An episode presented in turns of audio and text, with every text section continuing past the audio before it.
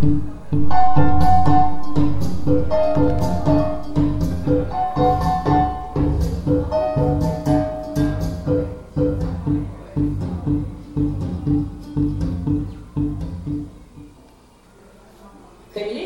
ist Ehrensache.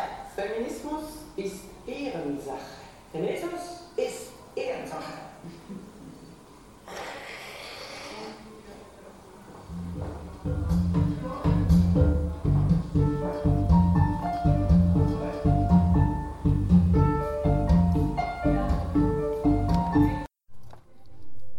ich habe das Badhüsli jetzt gefunden. Bin hier oben in einem Raum mit lauter Bücherbasteleien gelandet. Was ist, war das hier für ein Workshop? Äh, Kunstobjekte aus alten Büchern. Machst du das schon lange? Ja, immer wieder. Nicht so lange, aber immer wieder mal. Und warum bietest du den Workshop hier an, an diesem feministischen Aktionstag? Weil meine Tochter mich darauf aufmerksam gemacht hat und gefragt hat, ob ich etwas machen möchte. Warum bist du hier? Ähm, ich bin Teil vom Orga-Team von dem Aktionstag. Und wo sind all die anderen? All die anderen, die hüpfen jetzt draußen in der Stadt rum, weil es gibt noch einen Parkour-Workshop. Also wenn du rausgehst, dann entdeckst du die irgendwo rumspringen. Was ist denn heute noch so los während des feministischen Aktionstages? Ja, jetzt gerade läuft eben noch der Workshop Parkour der, die Bastelworkshops sind eigentlich zu Ende. Es kommt dann noch Jasmine, die eine interaktive Lesung macht, also wo man nicht einfach nur ihre Gedichte konsumiert, sondern selbst mit Teil ist von der Lesung. Und dann um 19 Uhr gibt es Abendessen, vegane Fokü. Ich glaube, es gibt Curry, ich weiß es nicht so genau. Und danach ähm, offiziell zum Aktionstag gehört noch das Programm im Hirschi, das ist dann ab 10 offen.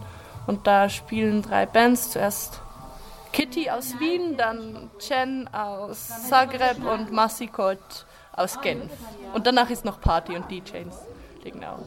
Und wir sind sehr glücklich, dass wir jetzt doch noch eine Technikerin haben, obwohl sie zwar in, mit einem Techniker zusammenarbeiten muss, aber es war echt schwer, eine Technikerin zu kriegen. Und wir überlegen alle nun, ob wir selber Technikerin werden wollen. Eine gute Idee. Was war überhaupt deine Motivation, ähm, das hier mitzuorganisieren? Ich war bei einem Treffen, so einem Vernetzungstreffen, um irgendwas zu machen zum 8. März von Leuten, die letztes Jahr schon was gemacht haben. Und Lovis hat da gefragt, wer hat Bock, was Kulturelles zu veranstalten. Und ich habe gedacht, ja. Also hier stehen ja, hier sind ja ähm, ganz viele Plakate an den Wänden, wo drauf steht No means no oder transgenderfreundliche Plakate. Was bedeutet das für dich?